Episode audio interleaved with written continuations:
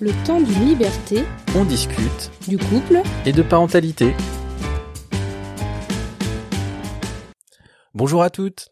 Bonsoir à tous Bonjour Marie. Bonsoir Mathieu Bienvenue à vous dans ce nouvel épisode du temps d'une liberté. Aujourd'hui, on avait envie de vous parler de contrat de couple, de pacte, d'accords, de relations. ouais. Exceptionnellement, l'épisode d'aujourd'hui se fera en petit comité, notre invité ayant eu un empêchement de dernière minute. Mais on a quand même plein de trucs à vous raconter sur la thématique du jour. Donc vous avez bien compris, on va discuter autour du contrat, pacte qui lie plusieurs individus. Marie, comment on peut définir un couple euh, entre guillemets dans le monde euh, occidental euh? Alors, ça a été compliqué de trouver les frontières de ce que c'est le couple. Je vais essayer de faire synthétique. Donc, euh, en sociologie, d'abord, euh, le couple, c'est une diade, c'est- c'est-à-dire c'est une union de deux personnes euh, qui peut se faire soit sous la forme de mariage, de pax ou de concubinage. En psychologie, le couple peut être vu un peu comme la construction d'un espace spécifique à deux, et le lien avec le ou la partenaire est créé par l'apport psychique. Et donc l'amour vient de ce que l'objet apaise le sujet, dans les besoins psychosexuels, les attentes et les blessures d'enfant. L'amour se retrouve aussi dans l'attraction sexuelle, accompagnée de l'élévation du sentiment narcissique qui est à la base du désir. L'attente mutuelle des partenaires de clé d'épanouissement permet euh, donc un investissement commun dans la cellule du nous, entre guillemets, un désir et une réciprocité du sentiment amoureux, ainsi qu'une projection commune concrète, euh, comme un idéal qui se rejoint. Euh, de, manière plus générale, le couple apparaît dans l'inconscient collectif associé à l'idée du mariage, et, donc le mariage est un peu l'officialisation du couple d'un point de vue civil et encore majoritairement religieux. C'est aussi une projection fantasmée du schéma judéo-chrétien, euh, qui est l'héritage donc de notre patrimoine historique et culturel, de la cellule familiale avec un projet de vie commun, comme par exemple l'achat d'un bien immobilier. Euh, on passe maintenant d'une définition institutionnelle traditionnelle du couple par le mariage à une définition quand même plus subjective du couple contemporain euh, qui n'est justement plus forcément garantie par les institutions. Et, donc les couples contemporains sont davantage mouvants et forcément plus complexes à construire et la sexualité elle, prend un rôle central dans la constitution comme dans l'entretien de la relation conjugale. Et c'est comme ça qu'on observe une convergence des attentes et exigences masculines et féminines vers une continuité sexuelle qui, elle, est historiquement nouvelle. Euh, de nouvelles exigences apparaissent aussi côté communicationnel, donc on a moins de non-dits, moins de tabous et plus de transparence.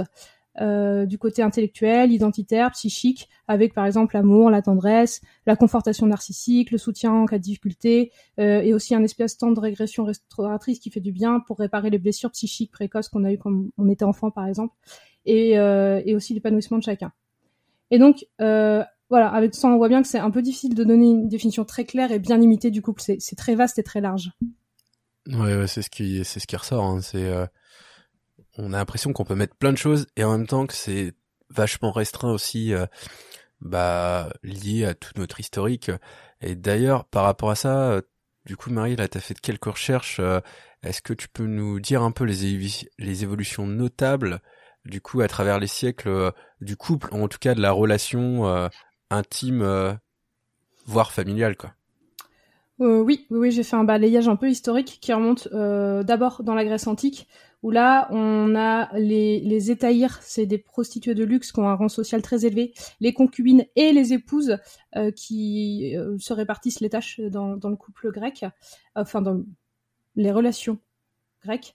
Chez les Romains, les choses deviennent un petit peu plus libres et un peu plus souples parce qu'il y a, y a une multiplicité d'unions, de types d'unions, et, euh, et c'est vraiment avec l'arrivée de l'Église où le mariage devient un sacrement en 1184 que euh, on associe le couple au mariage. Et donc le mariage chrétien entend à partir euh, de du 11e siècle la sexualité exclusive pour l'homme et la femme. Et, euh, et donc on pose pas la question de l'amour ou du désir. Le mariage, c'est à ce moment-là, c'est juste un contrat politique et financier avec des enjeux de procréation pour assurer la, euh, la descendance, assure le, la transmission de patrimoine euh, à travers les générations. Et euh, alors au XVIIIe siècle, par contre, on voit apparaître l'idée d'un nouveau couple euh, où là, la jouissance et le plaisir commencent à trouver une place. Euh, tout en cherchant quand même un contrôle des naissances, euh, où par exemple l'Église condamne fermement l'interruption du coït. Ok, donc c'est Voilà. bien. Ok, le coït ne doit pas être interrompu pour que tout acte sexuel serve à la procréation. C'est ça, pour pas contrôler l'arrivée d'enfants, c'est-à-dire que c'est la grâce divine qui choisit, sinon oui ou non la, femme tombe enceinte. Et donc voilà, c'est pour pas s'attribuer ce pouvoir entre guillemets divin. Et en, parallèle, toujours au XVIIIe siècle, on tolère des liaisons courtes et avec différents partenaires, où, euh, où en fait là, ça favorise euh, l'institution parce que euh, si on peut librement aller voir ailleurs, euh, même si du coup les liaisons euh, féminines doivent vraiment être très très discrètes, ça rend l'union politique de base plus facile à supporter au quotidien avec quelqu'un qu'on ne connaît pas ou qu'on n'aime pas. Et euh, et il y a pas comme il n'y a pas d'engagement sur la durée avec les partenaires euh, extra-conjugaux, il n'y a pas de risque pour le couple euh, premier entre guillemets. Euh, les libertins et les homosexuels, eux, ne connaissent plus le modèle de couple, c'est qui est réservé donc au couple conjugal qui, qui, qui domine à cette époque. Euh, et à l'époque classique, du coup, le couple normal passe par le mariage, mais n'implique pas forcément la cohabitation, l'amour ou la sexualité, alors que les autres couples euh, qui apportent une forme de stabilité avec les maîtresses, les amis, euh, chez qui on peut l'habiter, chez qui on peut passer des longs moments, s'il n'y a pas de scandale en, termes de société, la moralité publique, elle dit OK. par contre, il y a une, une, rupture qui, une première rupture qui se fait après la Révolution française, où là, il y a un refus du couple et du mariage qui commence à s'affirmer et une volonté de modèle alternatif. On a vu avec séparation de l'Église et de l'État, on a vu la crainte du jugement ecclésiastique euh, dans la notion du couple. Et donc ça amorce les prémices d'une réflexion nouvelle sur les fondements du couple et le mariage va plus être la seule forme légitime pour associer à l'idée du couple. Euh, et la deuxième rupture, elle va arriver au 19e siècle avec, euh, avec deux choses, le romantisme le, mouvement romantique, qui, euh, qui remet l'amour au centre de tous les rêves fantasmés avec l'idée de fusion avec l'être aimé, l'amour éternel, l'âme sœur, le rêve du bonheur. Et euh, donc ça, c'est une première composante qui va amener des changements au sein du couple et de ce qu'on en fait. Et la deuxième, c'est l'ère industrielle et l'exode rural qui change la donne en termes de rencontres pour les jeunes adultes ou les adolescents euh, qui doivent euh, du coup sortir de leur village et pour rencontrer d'autres gens, ils vont, ils vont aller comme des endroits comme des balles populaires, des agences matrimoniales, des petites annonces. Et donc le concubinage va prendre une place plus importante, euh, alors que jusque-là c'était pas euh, difficilement toléré. Et donc le mariage dépasse les exigences de procréation et de transmission familiale. On commence à trouver l'idée d'un soutien mutuel dans les dans des conditions de vie difficiles. Et ça, c'est un des piliers du couple qu'on retrouve encore aujourd'hui. La révolution industrielle, elle induit aussi la rupture entre le lieu de résidence et le lieu de travail et la vie commune change. Euh, on a un nouveau partage des tâches, on revient plus, on se recentre plus sur le couple et les enfants, la cellule familiale. Et en parallèle, la progression de la contraception ou l'obligation de procréer est moins pressante et donc le couple devient une entité autonome qui se libère peu à peu. Enfin, euh... oui, t'avais une question Mathieu Non, non, vas-y, continue. ok. Promis, on arrive bientôt à la fin. Dans les années 60, euh, 1960, donc, on retrouve donc les idées de couple indépendant, euh, mais tellement indépendant que parfois il y a une perte de sens. C'est-à-dire que euh, le couple passionnel, par exemple, va se baser, se fonder sur l'attirance physique, et, euh, et la différence, elle est vécue pleinement. Et après, il y a aussi des couples un peu plus complices avec un équilibre et de spécificité et de ressemblance. Et le couple fusionnel, où là, on est vraiment dans la recherche de l'identique, euh, l'infusion avec l'autre. Euh, c'est pas deux, deux, et le couple, c'est euh, les deux se fondent en un. Et donc, on a une dernière, non, pas une dernière, une autre révolution du couple qui apparaît après la Seconde Guerre mondiale, où là, on a un resserrement sur le couple et aussi on commence à avoir une banalisation des relations sexuelles. Euh, même si bon, le modèle matrimonial qui reste dominant, euh, c'est juste que là, on commence à avoir plus de mariages d'amour que de mariages de raison.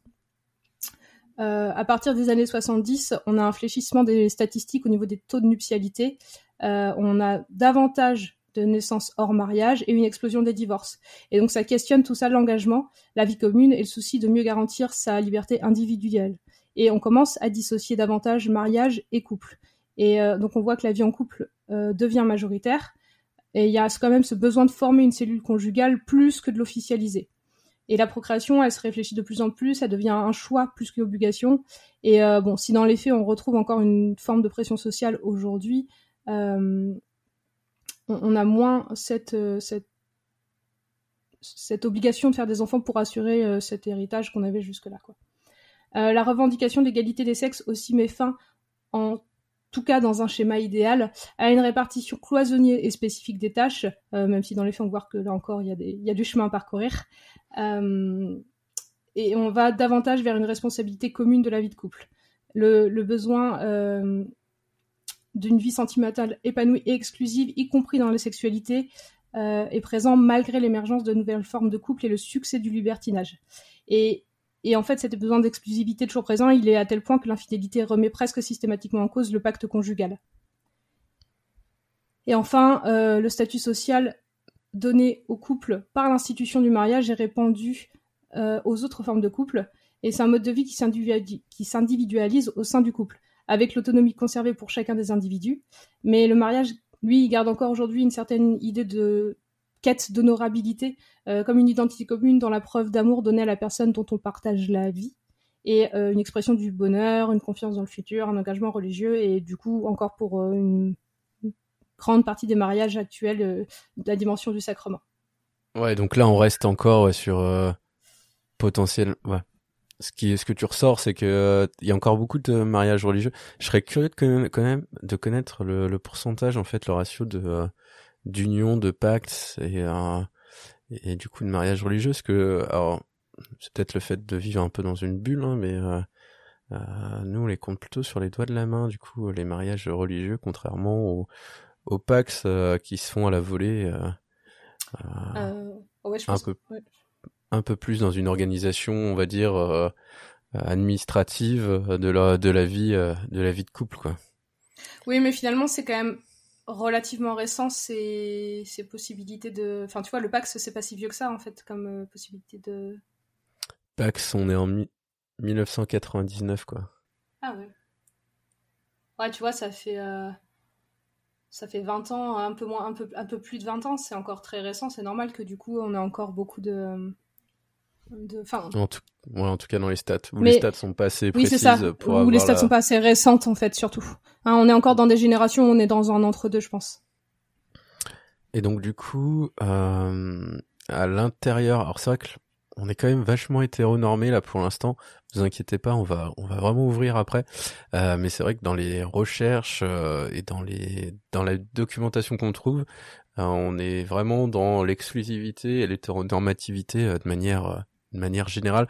On va continuer. Encore, encore, euh, on a encore une petite question autour euh, autour des recherches que Marie a faites. Et puis après, on va passer aux échanges et, euh, vous allez voir, ça va s'ouvrir.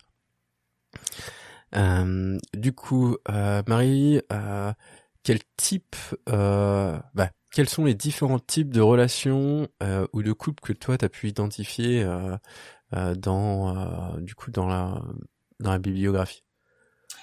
Euh, alors, il y a une étude qui a été faite euh, en Suisse auprès de 3000 couples en 2003 par euh, alors, Jean Keller, Al, Eric Widmer et René Lévy, qui, du coup, ont, à partir de différentes questions, ont défini cinq styles de conjugalité différentes.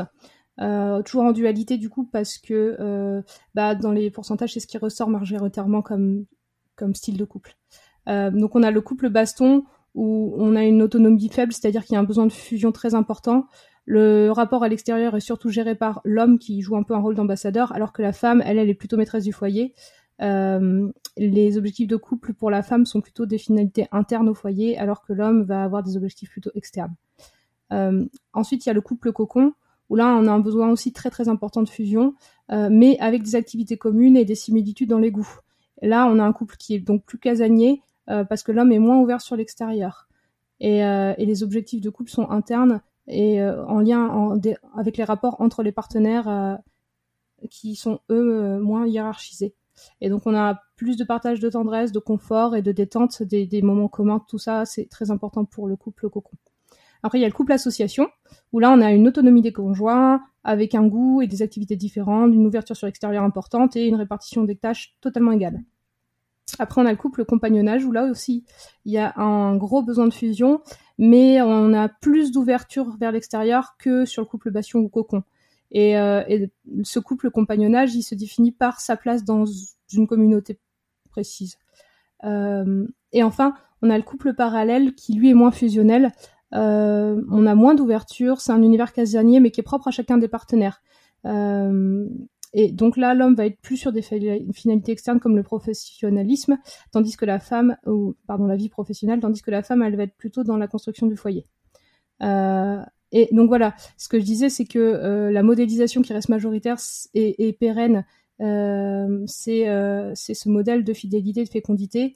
Le modèle, des modèles alternatifs sur les 3000 personnes, c'est 15% des personnes interrogées. Donc ça fait pas beaucoup.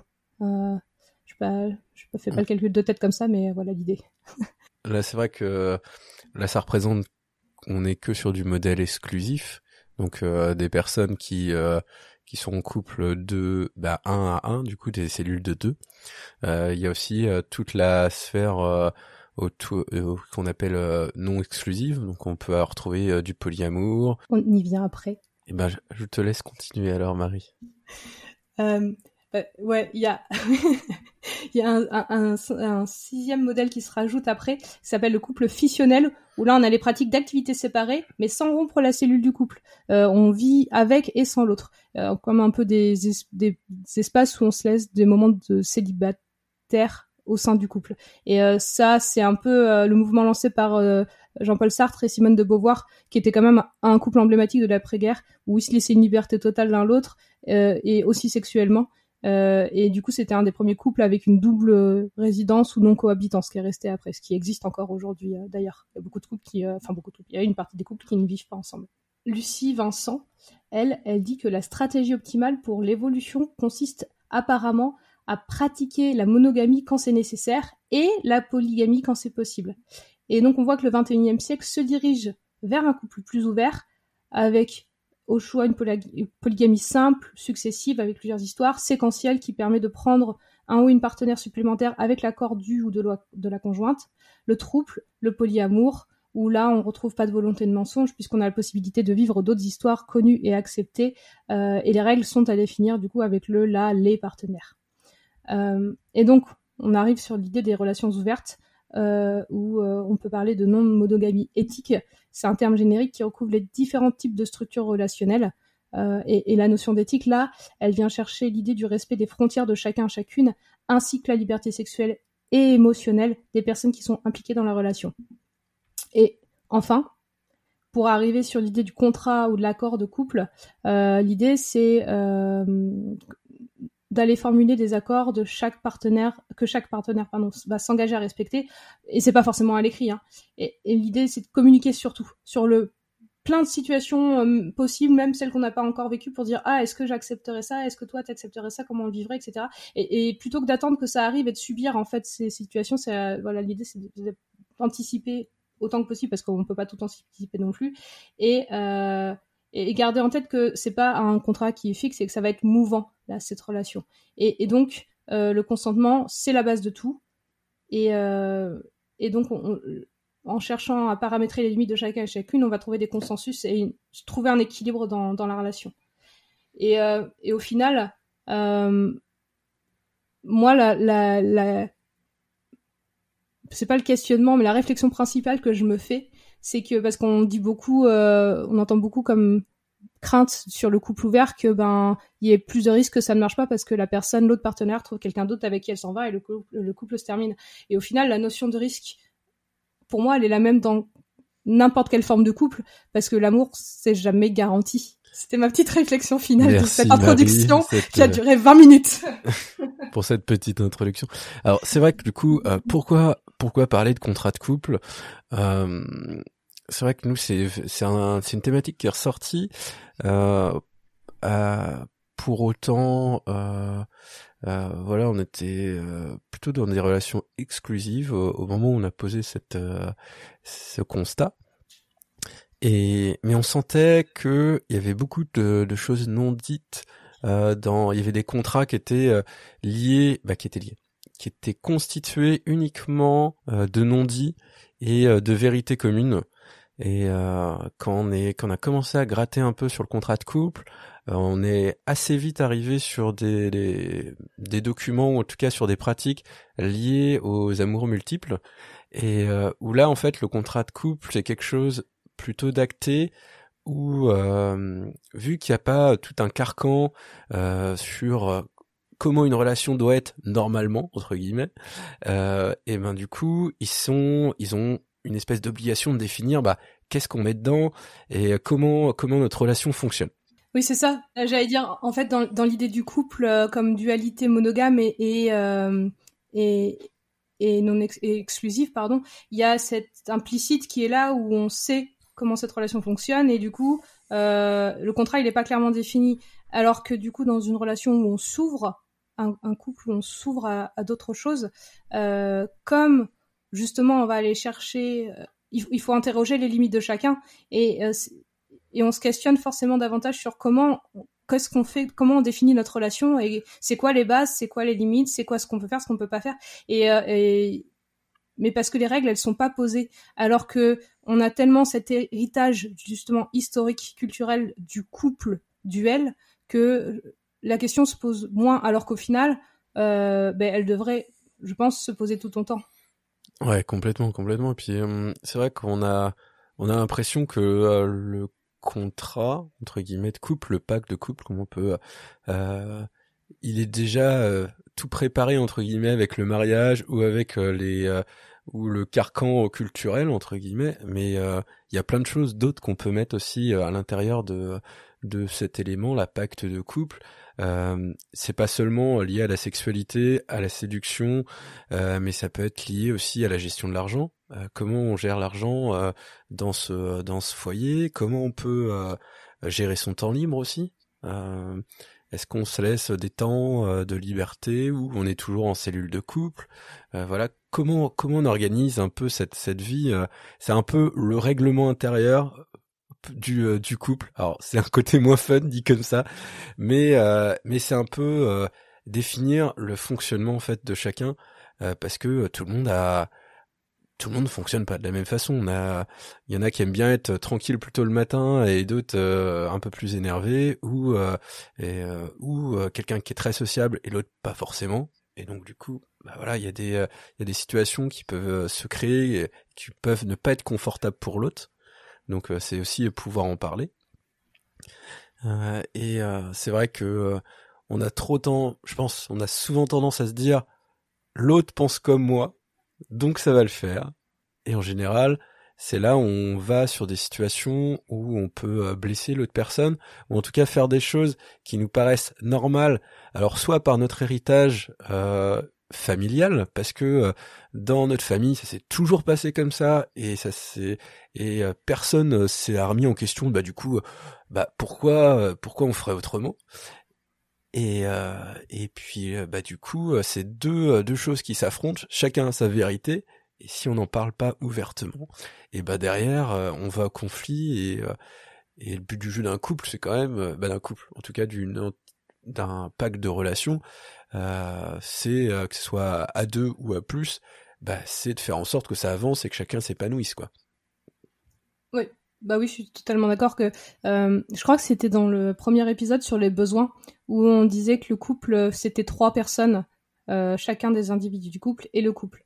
Euh, bon, dans le cas du coup d'un couple duel, mais mais n'empêche que euh, que c'est aussi nécessaire de, poser cet accord euh, ensemble et que euh, qu'on en revient toujours à la communication à chaque épisode en fait mais euh, qu'effectivement euh, pouvoir communiquer sur ça et se dire que ça et en fait je pense que c'est très important aussi de se dire que les choses elles sont pas fixes. C'est-à-dire que on peut avoir des projets des règles qu'on se définit euh, je sais pas les premiers mois ou les premières années où on vit ensemble et puis eh bah je sais pas une union un mariage un pax ou des enfants euh, plus tard et ben forcément les, les choses ils ont elles ont changé. Et donc c'est important de pouvoir réinterroger régulièrement ces, ce contrat cet accord de, couple pour dire bon où on en est par rapport à ce qu'on avait dit au début, qu'est-ce qui a changé, euh, qu'est-ce que chacun a besoin, de quoi le couple a besoin aussi euh, pour, justement garder cet équilibre qu'on a trouvé au début.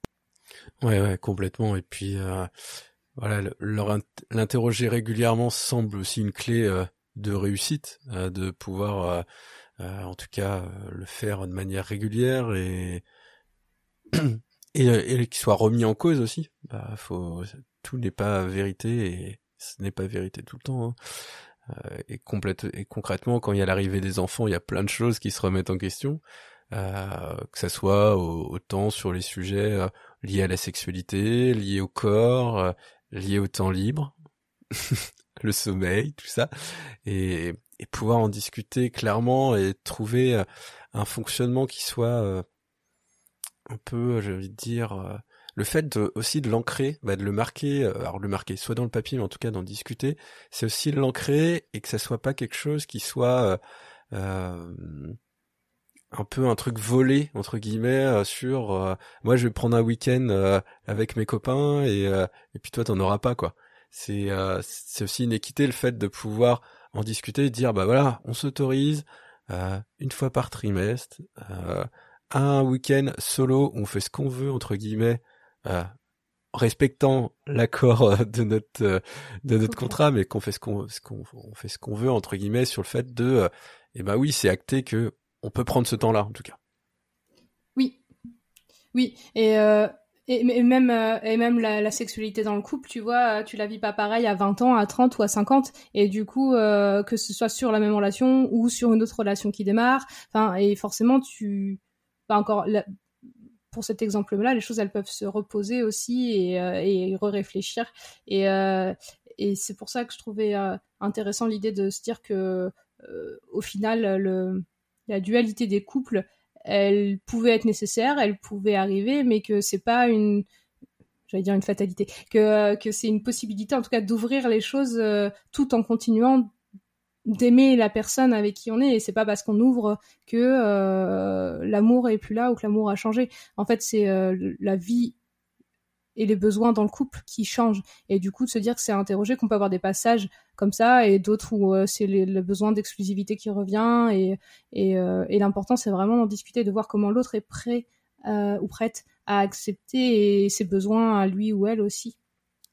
Complètement. Et là-dessus, on peut vous recommander un, livre qu'on a qu'on a bien aimé tous les deux par rapport au, à la relation multiple plutôt, qui est un, livre sur autour du polyamour euh, d'Elsa Hébert, de Cookie Calcaire et de Christina Rodriguez, où euh, ils répondent à 50 questions euh, liées du coup au, au, couple multiple qui était leur situation à eux et des questions qu'ils ont eu à rencontrer dans leur vie. C'est assez sympa parce que du coup il y a une partie texte, une partie illustrée par Cookie Calcaire et et vous avez passé un, un, bon moment entre guillemets. Il y a des situations bien marrantes qu'ils ont mis en évidence.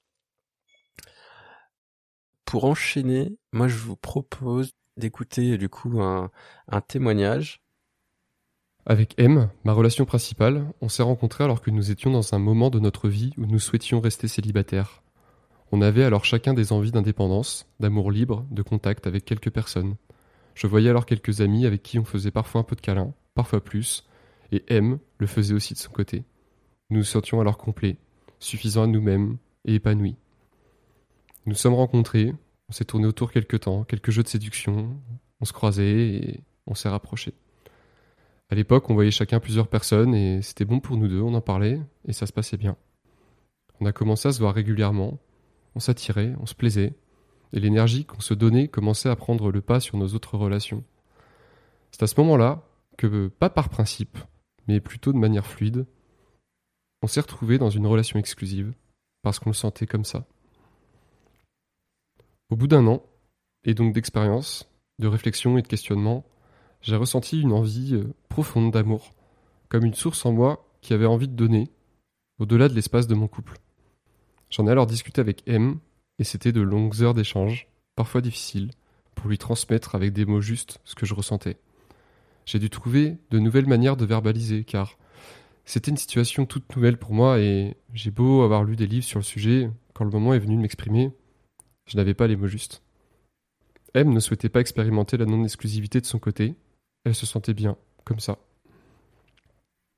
Suite à des discussions, il en est ressorti une crainte principale de sa part, celle d'être mise à l'écart, devoir modifier l'attention, le temps passé ensemble, en bref, l'amour. Je l'ai donc rassuré et, pour aller au-delà des mots, nous avons convenu au fur et à mesure de mes premières expériences de relations non exclusives de certaines limites, d'un cadre dans lequel je pouvais évoluer et elle aussi. Au début, c'était de ne pas recevoir chez nous, parce qu'on habite ensemble, et de ne pas dormir avec mes autres relations, car M y voyait un sens symbolique. J'ai respecté ça. Au fur et à mesure des mois, j'ai développé certaines relations qui sont devenues amoureuses. J'ai commencé à m'épanouir dedans. Et les limites sont devenues plus difficiles à tenir car certaines soirées avec mes relations se faisaient longues, de grandes discussions où on refaisait le monde, c'était passionnant et je dodelinais de la tête prêt à tomber de sommeil, mais il fallait que je rentre. Donc je filais à travers la ville sur mon vélo un peu endormi pour rejoindre le lit commun. Maintenant, ça fait deux ans que l'on expérimente ensemble, j'ai affiné mes sens, mes émotions, mon orientation sexuelle, mon rapport à mon genre, et M me dit toujours qu'elle me fait confiance. Pourtant, j'ai déjà rompu certaines de nos règles. On en a parlé, c'était pas simple, mais parfois la vie est ce et les émotions et les sentiments prennent le pas sur le rationnel. C'est mon choix, je l'assume. Et elle me soutient lorsque je suis peiné de pas arriver à trouver les mots pour définir les choses. Elle a beaucoup progressé, elle verbalise beaucoup plus qu'au début de notre relation. Elle me rassure, me dit qu'elle a confiance en moi, et ça marche, car j'ai confiance en elle. Une confiance qui dépasse les règles et le terre-à-terre de toute la logistique qu'implique d'avoir euh, plusieurs relations. Et pour ma part, les relations non exclusives sont complexes, parfois fatigantes. Ça demande de l'organisation, beaucoup de communication, de la métacommunication aussi, et de la patience. Mais j'aime les personnes avec qui je relationne, toutes et tous, de manière différente. J'ai tendance à comparer ma situation comme étant sur une barque, dans un océan d'amour. Parfois, je peux accueillir quelqu'un sur ma barque, d'autres fois, je vais sur celle des autres. Mais j'ai un phare au loin, que je garde en vue, qui me permet de garder un cap, me permet de partir voyager, mais aussi de revenir en sécurité. Et dans ce phare, il y a mes valeurs, mon intimité, et il y a M. Eh bien, merci du coup pour ce témoignage très très riche et très très complet. Euh, donc, il nous a été envoyé du coup par mail. Donc, n'hésitez pas si vous avez sur les prochains euh, épisodes à nous envoyer ce genre de, de témoignage aussi. Nous, on adore. Hein. Euh, Marie, du coup, est-ce que tu veux réagir par rapport à ce témoignage? Euh, ouais, alors déjà, je suis ultra touchée parce que je trouve que on ressent tout l'amour de, de cette personne pour sa partenaire euh, ou son partenaire et du coup, non c'est ça, hein, il a dit elle. Et, et on voit en fait cette cette communication et cette confiance mutuelle l'un dans l'autre et ce soutien aussi qui fonde la relation où il y a vraiment cette dualité qui existe mais du coup qui n'empêche pas le fait d'accueillir ce qui se passe autour. Et euh, bon, je trouve ça, moi je trouve ça très beau. J'ai très touchée par ça. Euh, je sais pas si toi t'as as des, des choses qui te. Ce que je trouve intéressant, c'est qu'il nous, euh, à travers son témoignage, voilà, il nous, il nous fait part de la complexité en fait. Euh, alors là, de, du coup, de la situation qui a changé et qui a évolué. Et euh, sur laquelle il a réussi à trouver des euh, bah voilà à ressentir à pouvoir le verbaliser à pouvoir l'exprimer bah, le verbaliser du coup à sa à sa compagne et euh, et du coup comment ça a pu évoluer derrière euh, pour euh, bah, pour arriver à quelque chose d'épanouissant pour les deux en trouvant voilà des compromis des choses mais c'est vrai que là c'est on est typique là on est plutôt sur une relation euh, qui s'ouvre vers du euh, du polyamour bah du polyamour oui euh, en tout cas de la relation de la collaboration libre.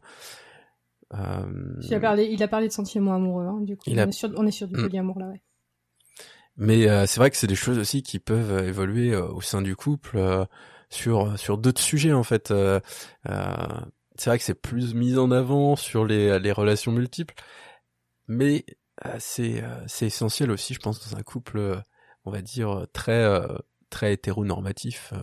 C'est pas on dit on dit pas hétéronormatif dans un dans un cadre d'étiquette en fait c'est ce qui se passe dans encore une majorité de couples et c'est un fait et c'est ok si les partenaires sont ok avec ça alors en fait c'est vrai que dire hétéronormatif c'est quelque chose de très presque péjoratif alors que non c'est juste euh, bah, C'est-à-dire qu'il y a, il y, a, il y a des partenaires qui se retrouvent dans cette dualité exclusive et, et, et duel. Et du coup, euh, bah, si les deux, les deux partenaires sont bien là-dedans, pourquoi pas après tout?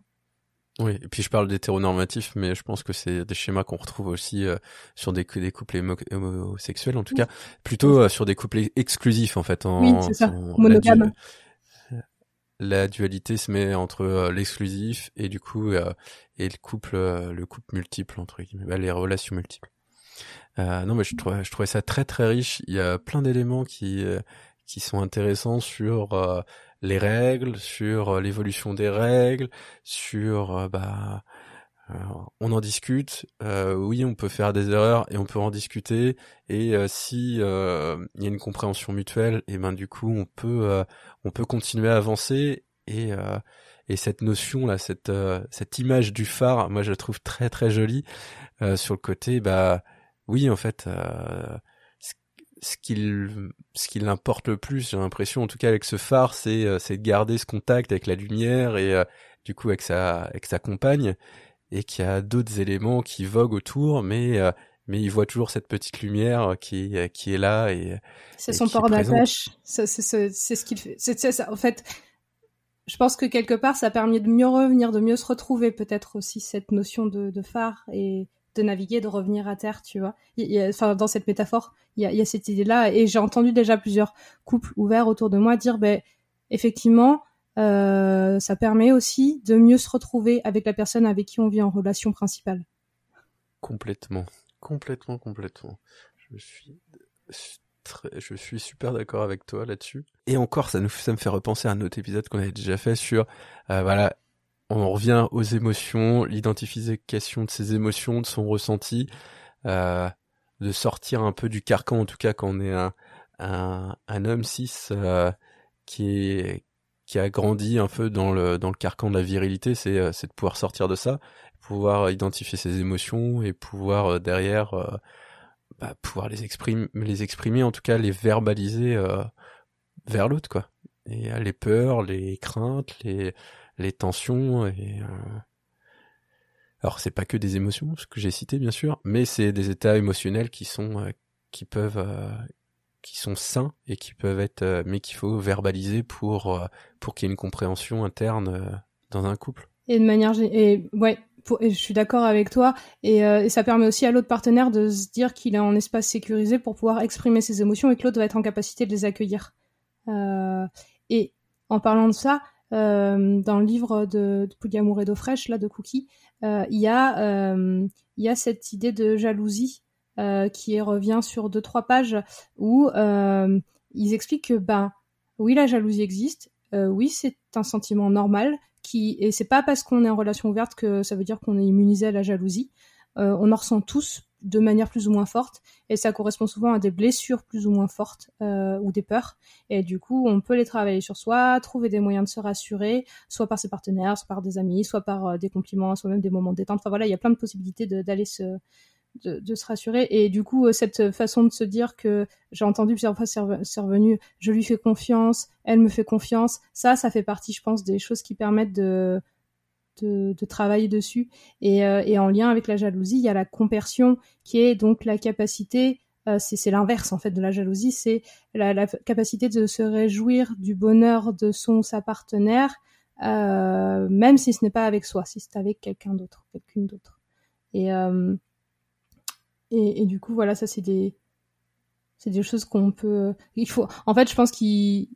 Enfin, je sais pas toi, Mathieu, mais moi, enfin, moi, ça fait je pense que ça fait bien deux ans que je réfléchis davantage à tout ça. En tout cas, que je me pose des questions, que je lis, que j'écoute, que je regarde des vidéos, des, enfin voilà, que je discute avec des gens autour de moi de toutes ces questions-là, et euh, et euh, ça arrive de plus en plus souvent. Euh, je pense que c'est une tendance, en tout cas, qui dans nos générations peut-être commence à s'ouvrir davantage et que les codes sont en train de changer là maintenant, mais que du coup c'est peut-être pour ça qu'on le retrouve pas encore dans des recherches parce que c'est en train d'arriver là. Oui, oui, il y a une, il y a une interrogation hein, sur, euh, je pense, le couple d'une manière euh, globale, euh, et puis tout ce qu'on, tout ce qu'on y met dedans.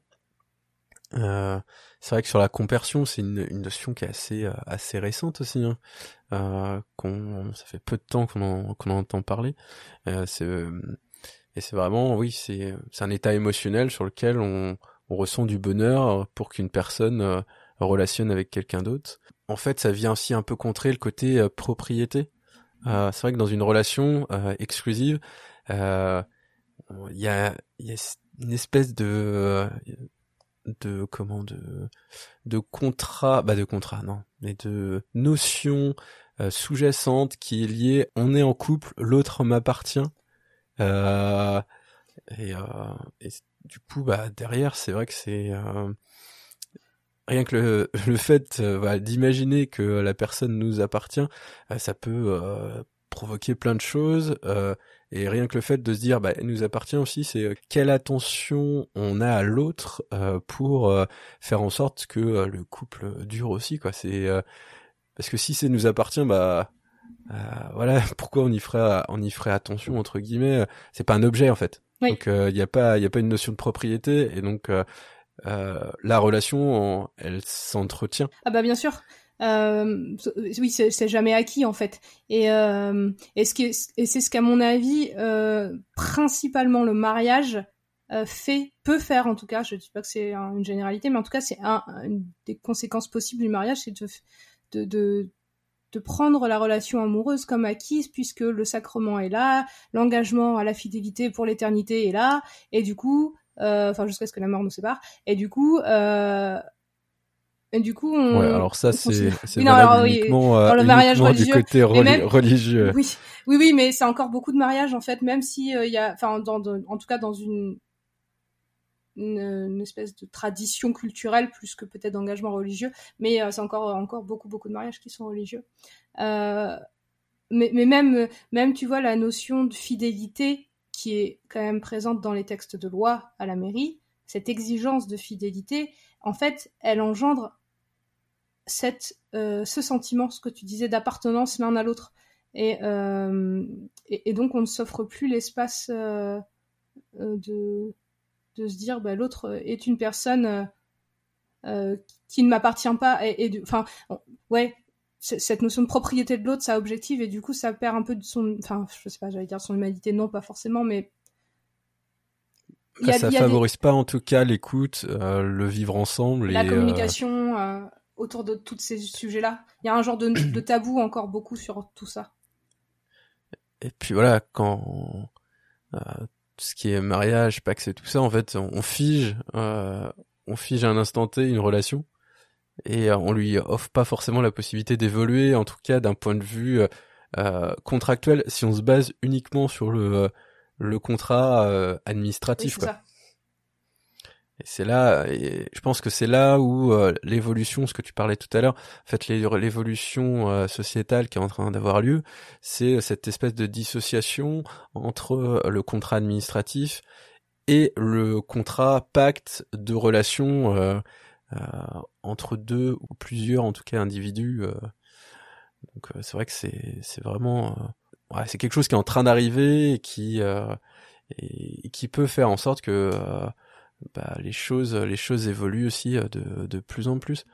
je pense que la remise en question euh, bah, la remise en question l'arrivée en fait des questions sociétales aussi sur l'union de personnes de même sexe je pense que voilà c'est des choses qui euh, euh, bousculent un petit peu, la, qui ont bousculé la société il y a quelques années euh, et qui font euh, et qui font avancer aussi la société sur les réflexions de couple et qu'est-ce qu'on qu'est-ce qu'on y met derrière et et c'est quoi un couple heureux? Est-ce que c'est un, un, couple uniquement marié entre guillemets et qui va jusqu'à la mort? Ou est-ce que c'est des gens qui sont épanouis même si c'est pendant juste un temps donné et que ça s'arrête parce que les gens n'y trouvent plus leur compte et Qu'est-ce que qu'est-ce qu'un couple réussi entre guillemets quoi? Et je, et je, pense que ça, ça résulte aussi de d'une sorte d'une forme d'individu ah pardon je vais pas réussir à le dire d'individualisation euh, qui, qui s'est installée euh, particulièrement ce siècle où euh, chacun se responsabilise de son propre bonheur aussi et s'autorise davantage. Et, on est moins dans l'obligation de faire pour et de se sacrifier pour euh, permettre même si ça arrive encore mais voilà. Et avec l'avancée aussi de l'égalité des sexes et l'émancipation de la femme, euh, où euh, l'un n'est plus au service de l'autre et chacun a le droit à son bonheur, et du coup, euh, on redimensionne le couple et on réinterroge les frontières du couple et la possibilité de chacun de se dire, ben comment moi j'ai envie de vivre les choses. Et, et ça, c'est des choses, c'est pareil, c'est en train d'arriver là depuis quelques décennies, mais c'est encore, c'est pas encore dans l'histoire, quoi. Il y a du travail encore. oui, plein. Donc, pour faire un, un, petit résumé, je pense, euh, du coup, de cette, euh, de cette discussion, euh, donc, c'est quoi un contrat, un pacte, ou voilà, en tout cas ce qu'on peut ce qu'on peut y mettre derrière ce mot de couple ou de relation, c'est définir un mode de fonctionnement sur les différentes modalités d'un couple, autant bah, sur toutes les facettes, que ça soit de la vie commune, de la vie collective, de la vie quotidienne, euh, mais aussi de relationner euh, avec l'autre et, euh, de pouvoir déterminer du coup ce, mode d'organisation et de relation, pouvoir le réinterroger de manière régulière, pourquoi pas même fixer, se dire bah, tous les ans on, on, en reparle, ou même si tous les ans c'est trop, bah, tous les six mois, ou quand on quand on a besoin, mais peut-être que le fait de donner un, une, euh, une date, bah une date, en tout cas une périodicité, ça permet de pas se enfouir ce, cette espèce de pacte euh, sous les cartons ou sous les sous la terre et puis se dire ah bah ça va plus au moment où euh, c'est trop tard. ça va plus ah bah mince il est où? On le retrouve plus. Le fait de le réinterroger régulièrement ça permet de bah, de voir ce qui se de voir comment ça peut euh, euh, comment ça peut évoluer et puis euh, essayer d'expliciter l'implicite parce que chacun a, son sac à dos pense que l'autre il a le même sac à dos rempli des mêmes briques et en fait pas du tout. Ou avec avec de la chance vous avez les mêmes briques mais il y a il y en aura peut-être des similaires mais il y en aura forcément des différentes. Ouais à moins que vous êtes avec votre sœur mais là c'est un autre problème mais là on n'est pas sur ce sujet-là.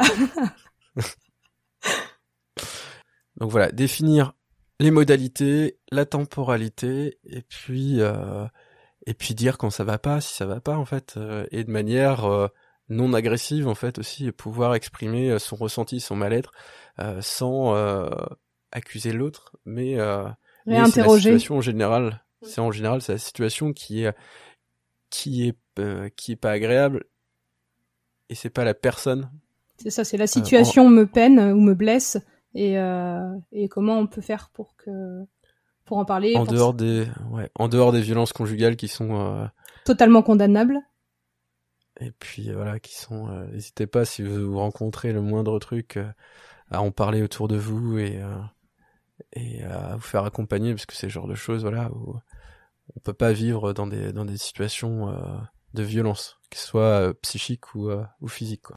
Et vous pouvez aussi du coup contacter le 3919. Vous avez quelqu'un qui peut, euh, donc c'est le numéro national sur les violences conjugales et qui pourra vous accompagner et vous donner les, les bonnes choses à faire en tout cas pour pour sortir de cette de cette situation là. Pour terminer, quelques recommandations, Marie, de oui, ton côté? Oui, tout plein. vous allez être content. Vous allez encore avoir des trucs à lire et à écouter.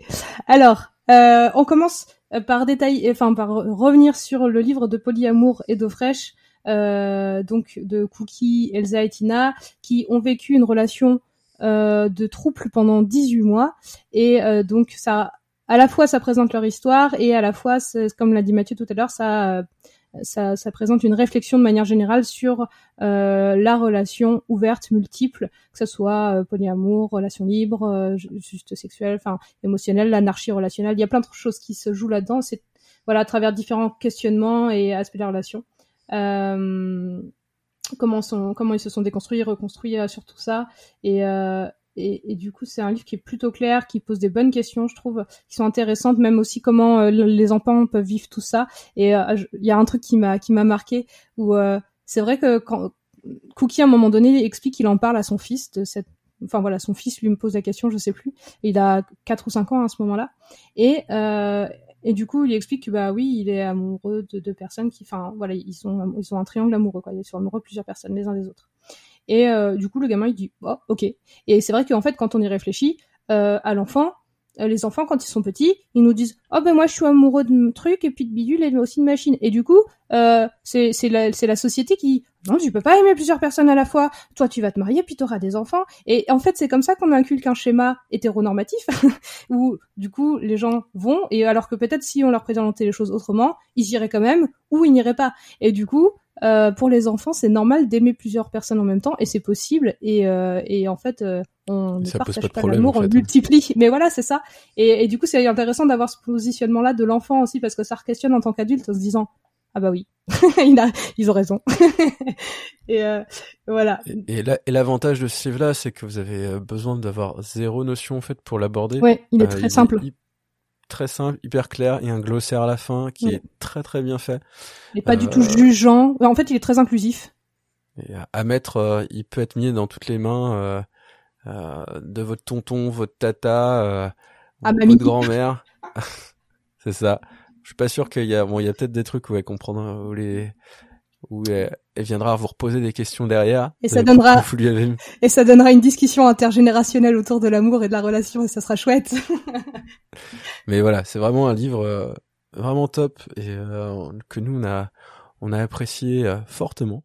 Ensuite, on avait des podcasts aussi. je vais parler d'amour pluriel, qui est un podcast que j'ai pas mal écouté aussi, qui aborde du coup bah, les relations pluriel, euh, avec euh, plein de témoignages assez euh, assez ouverts, avec vraiment plein plein de, de types de relations, de de de configurations différentes et c'est ça s'écoute très bien et c'est assez assez ouvert. Alors là c'est des fois vous, allez avoir besoin peut-être d'aller chercher quelques mots parce que euh, c'est c'est un voilà lisez peut-être le bouquin de Cookie Calcaire avant. Vous avez glossaire.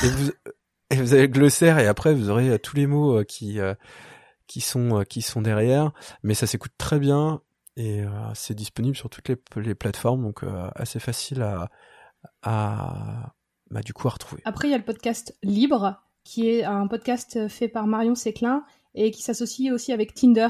Et en fait, le podcast questionne la liberté dans les relations amoureuses à travers différents épisodes le dernier podcast, c'est Shalala Love. Et là, c'est un podcast qui donne la parole aux amoureux et aux amoureuses et qui interroge notamment leur envie de vie à deux, leur question, la, notion d'engagement dans la relation euh, et aussi à travers le mariage. Et pour terminer, euh, il y a une webconférence sur l'engagement amoureux entre les libertés individuelles et le contrôle de l'État. Euh, et du coup là, cette conférence, elle met en opposition le rapport amoureux de la sphère privée et l'institutionnalisation du contrat par l'État. Et, et donc ça, c'est présenté par euh, Safo Marekovic, une, avocate au barreau de Paris en droit de la famille. Et on peut retrouver la conférence sur France Culture. Et on se retrouve le mois prochain pour parler du consentement avec Sexo Psycho. Comme pour cet épisode, n'hésite pas à nous envoyer ou à nous partager du coup tes témoignages, tes questionnements autour de la question, soit via notre boîte privée Insta, Facebook ou par mail à le temps d'une liberté at gmail.com. On sera très heureux de vous lire et de pouvoir partager ça lors du prochain épisode. Petite nouveauté sur Spotify, ceux qui nous écoutent sur Spotify, vous pouvez maintenant nous mettre des étoiles et ça nous permet euh, du coup d'avoir un référencement qui soit euh, de meilleure qualité. Donc n'hésitez pas sur Apple Podcast et sur Spotify. Nous mettre plein plein plein plein plein plein d'étoiles. Et puis à partager du coup notre compte euh, aussi si ça vous a plu. Ouais, on a super hâte de vous retrouver le mois prochain. Et en attendant, eh ben, n'hésitez pas à partager le podcast sur Insta, bien sûr, mais aussi sur Facebook, pourquoi pas par mail, dans vos boîtes aux lettres, par pigeon voyageur, à dos de cheval, à dos d'âne, ou en dromadaire, pourquoi pas.